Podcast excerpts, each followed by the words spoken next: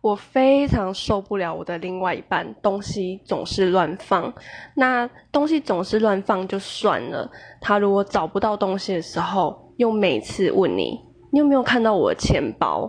诶我手机呢？诶你用你的手机打给我一下或是要出门的时候你有没有看到我的车钥匙？唉你们不觉得每天如果都这样子被问的时候真的会非常的火大吗？